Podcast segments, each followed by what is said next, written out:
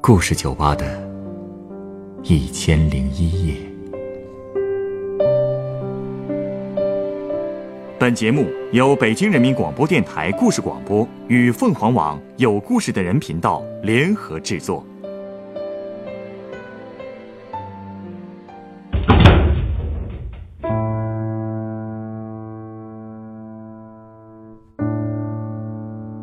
欢迎光临故事酒吧。今天来到酒吧的这位客人向我回忆了他邻居的一生。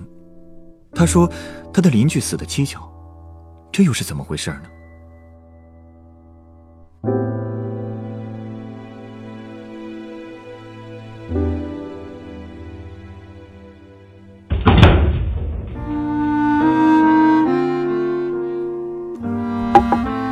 哎，你相信这世上有鬼吗？嗯，我不信我有点信了。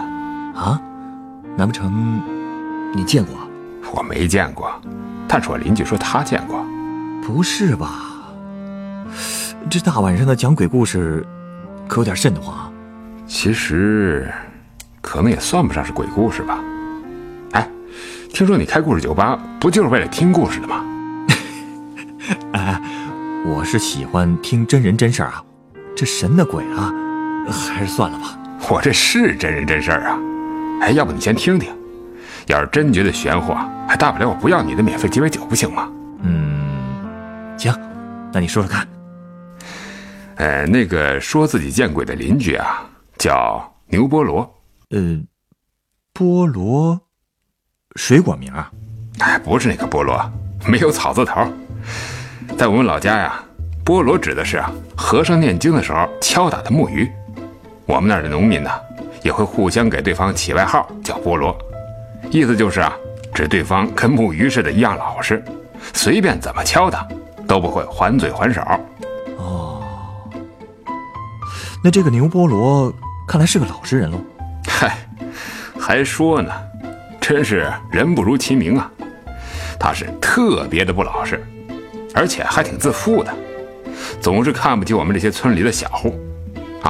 啊，他们家是大户，他有四个兄弟，他排老二，加上堂兄弟十几个，确实是个大家族。不过就算是自家兄弟，他也有点看不起，也因为这个惹过大祸呀。大祸？哎记得那年我才十岁，一天夜里突然来了一伙人，举着火把，提着棍子，在村子里追着牛菠萝打。为什么呀？后来我听村里人说才知道，牛菠萝的四弟娶了一个漂亮老婆，叫阿秀。阿秀的娘家在另外一个村里，那里住着阿秀的哥哥和嫂嫂。那天呢，牛菠萝路过阿秀的嫂嫂家，就去蹭饭。人家是好心好意的热情款待，可牛菠萝呢，一见人家嫂嫂长得漂亮，就偷偷的摸了人家。啊？不止如此啊，他还诬陷阿秀的嫂嫂私会野男人。他这人怎么这样啊？怪不得要挨打呀。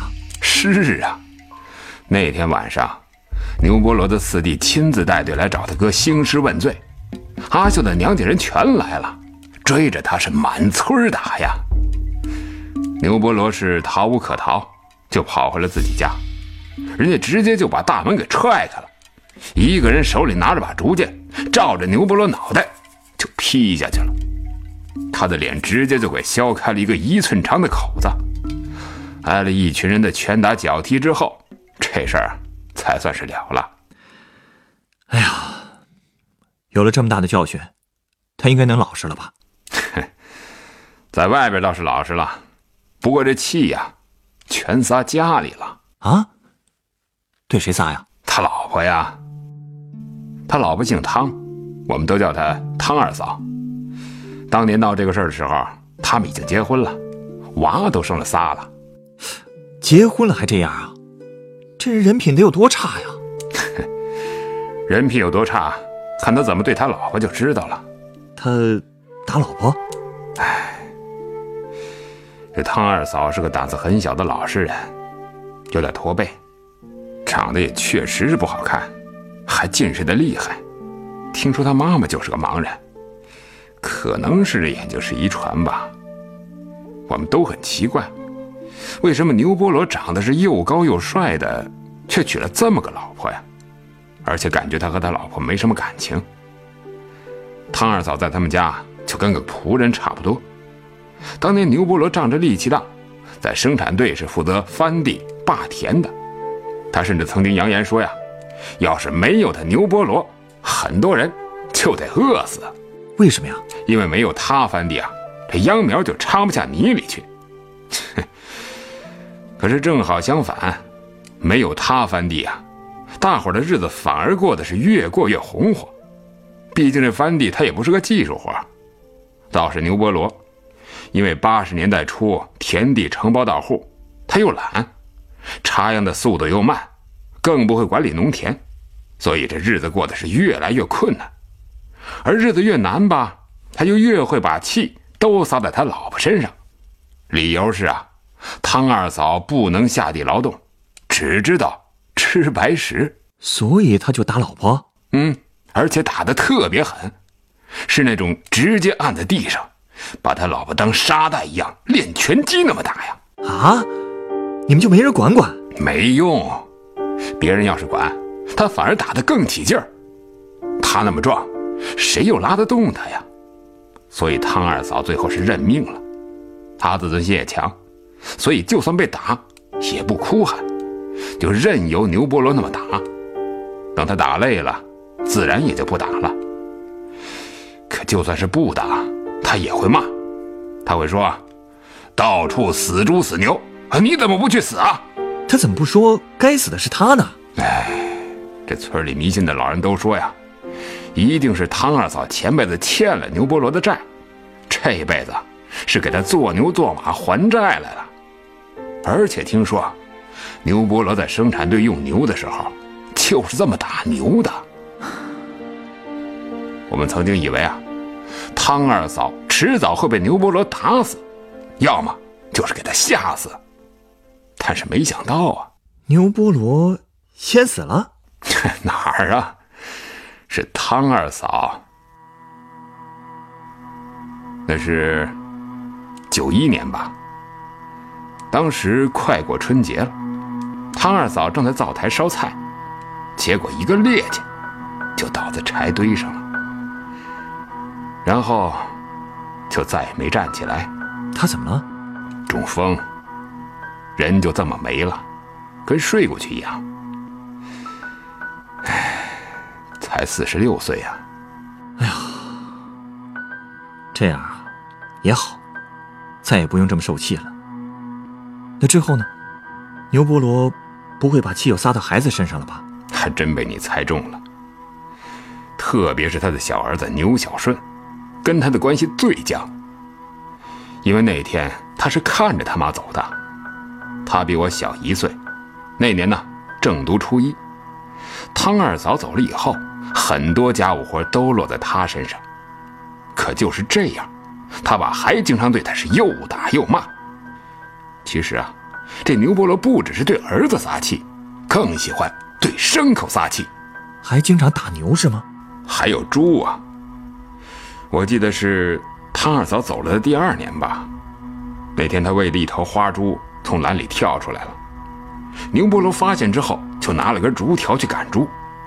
这眼看着要赶进竹篮了，那猪突然又跑开了。牛波罗追了他好几圈，是越追越气，就不停的拿竹条抽他。那猪自然是跑得更疯了。最后啊，这牛波罗也气疯了，他直接抽起一把抓牛粪的耙篓，他扬言要抓死那只猪。哼，那个耙篓你可能没见过，它有四根齿，弯弯的，跟那象牙似的。但是啊。比象牙可锋利得多呀！当时好多人都看着他赶猪，也知道劝不动他，就都围着在那看热闹。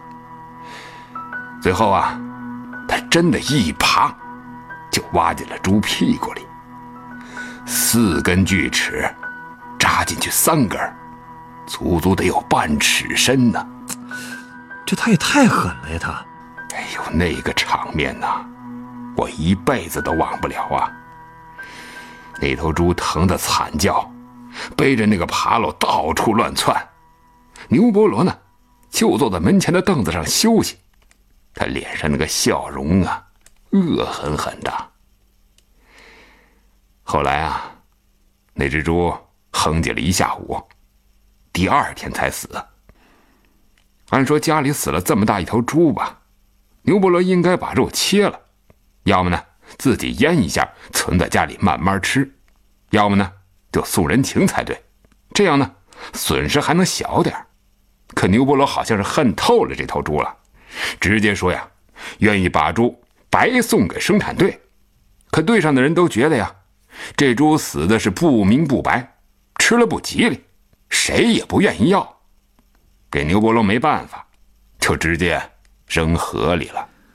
我怎么觉着，只要是跟他沾上边的，无论是人还是动物，都不会有什么好下场呢？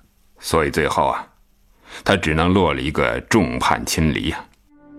比如牛小顺，他初中毕业后没考上高中，就不想留家里了，想跟我们队上的牛建国去广东修铁路。临出发前一天。他煮好了面，等牛伯罗回家。可结果牛伯罗一回来，直接就把整碗面扣在牛小顺头上了啊！因为他在外边听别人说呀，说小顺要走了，他觉得小顺是目无尊长，一直在骗他，所以啊，才对牛小顺大发雷霆。而且他扣完那碗面还骂小顺呢：“吃吧，吃吧，多吃点好上路。”嘿。有这么咒自己亲儿子的吗？所以呀，小顺真是恨透了牛波罗了。那天呢，直接就从家里跑了。等牛波罗找到牛建国家里，牛小顺已经和牛建国去了广州了。牛波罗跳着脚骂牛建国的老爹，他爹也生气，说又不是逼着小顺去的，是他自己找来的。但是无论怎么说吧，人都走了。这想叫也叫不回来了。从那以后啊，牛伯罗的脾气也是越来越差，经常为点小事跟队上的人吵，自然呢，跟大伙的关系也是越来越坏。大家都觉得呀，他就是个倒霉蛋不吉利。所以到最后啊，他彻底就成了个孤家寡人，再也没人想去他们家串门了。这不都是自找的吗？他儿子最后，是不是也没回来？回倒是回来过，而且还是带着钱回来的，甚至啊，还分了一半给他老爸。那可能也是那些年牛伯罗最开心的几天了。后来啊，牛小顺就开始走南闯北的打工。那年，他才十六岁。哎呀，但凡这个家能待下去，也不至于把他逼成这样。是啊，后来我考上了深圳的大学，之后就留在深圳当老师了，也就是寒暑假的时候吧，才会回老家看看。我记得是零三年的暑假吧，牛伯罗突然就把我叫到他们家，他手里拿着一本古书，指着上面几个字问我怎么读。我接过他这书一看，这上面写的是。牛氏族谱里边密密麻麻印满了繁体字。其实当时我还挺想在他面前炫耀一下我的知识储备的，心说了，就几个繁体字还能难住我了？但是还真没想到，他指的那几个字啊，我还真不认识。而且最尴尬的是啊，他认识的那些繁体字啊，我也一个不认识。啊，那些字。到底是有多生僻啊？你想啊，族谱里的名字，好多都是上百年前的人用的了，根本就不是常用字儿啊。最后，我还被他讽刺了一通。他说：“哎哎，你不是教授先生吗？怎么这些字你都不认识啊？”嘿呦，把我给臊的呀！我本来想走，可还是被他给拽住了，就开始跟我聊他们的家族谱，说这是谁谁谁。那个又是谁谁谁？这一分支在哪个地方？那个分支又在哪个地方？谁是谁的儿子？谁又是谁的老子？爷爷、曾爷爷、太爷爷、太太爷爷。然后啊，这牛伯罗还找到自己和汤二嫂的名字给我看，还指着牛小顺的名字给我看。好家伙，这密密麻麻一大家子呀，看得我头皮直发麻呀。他怎么对族谱这么感兴趣呢？我也奇怪呀。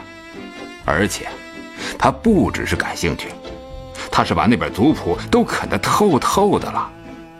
这里边的人名、复杂的关系，他全能背下来。他们家祖宗十八代，他都门清。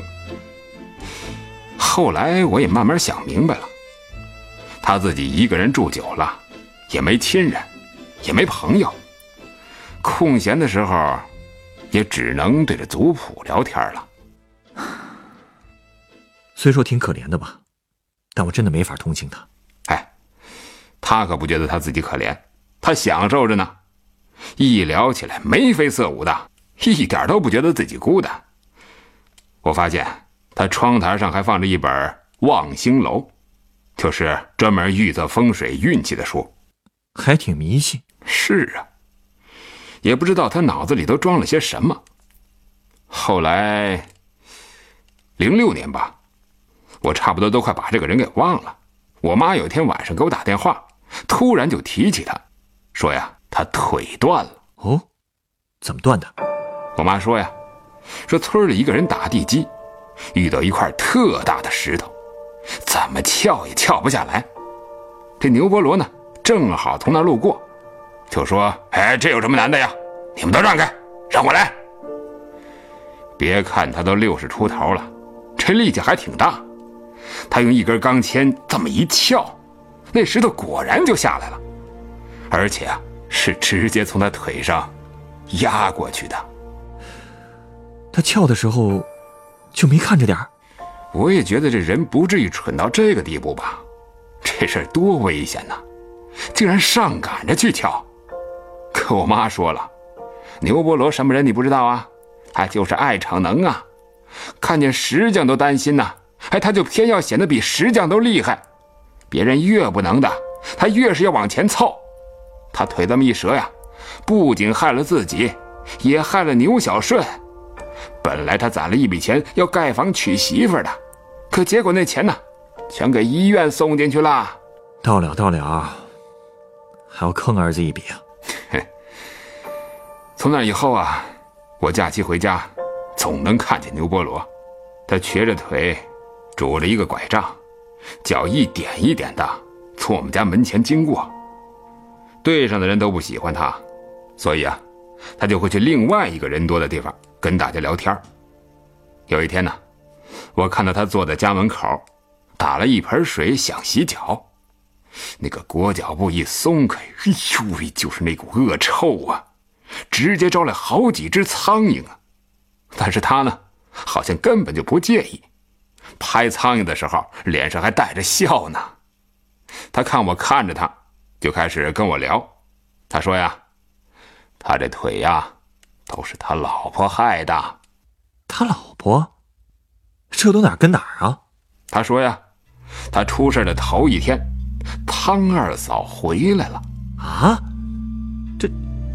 这做梦吧？对，是做梦。他说啊，梦里边。汤二嫂和活着的时候一模一样，就是啊，脸上没表情。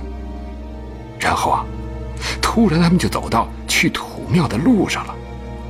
汤二嫂跟他说呀：“我带你去个好地方。”牛伯罗就害怕了，他就对汤二嫂吼说：“你个死鬼，我跟着你干什么？滚开！”可是啊。到了第二天，他说他撬起那块石头的时候，他亲眼看见唐二嫂就蹲在那石头上。他用力那么一推，那石头就落下来了。这就是我说的那个见鬼的事儿。如果这么说的话，哎，你稍等啊，我想先送你杯鸡尾酒。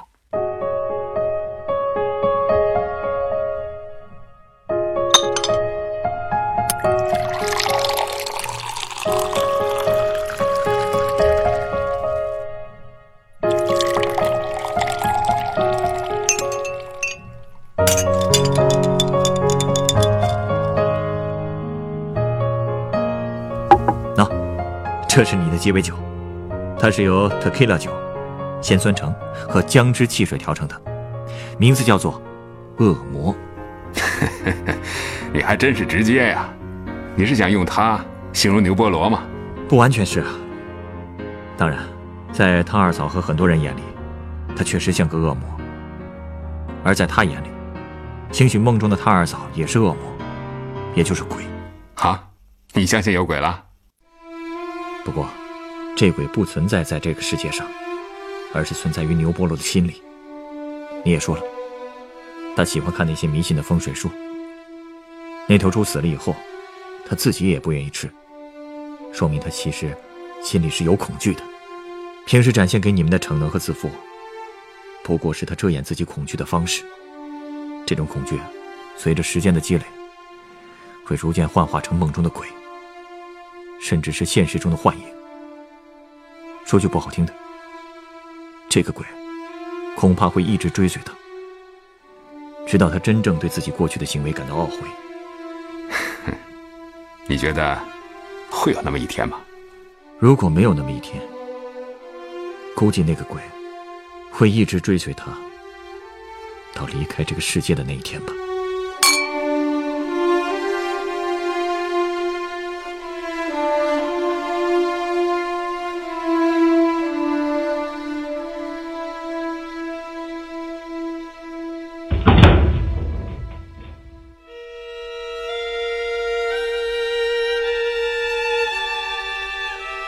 本故事选自凤凰网有故事的人独家签约作品《牛波罗，汤二嫂在天上等你》，原作李李树，改编制作陈寒，演播龙吟、晨光，录音董珂、严乔峰。人人都有故事，欢迎搜索微信公众号“有故事的人”，写出你的故事，分享别人的故事。下一个夜晚，欢迎继续来到故事酒吧，倾听。人生故事，收听最新节目，请关注北京故事广播，工作日每晚九点播出的《故事酒吧》的一千零一夜。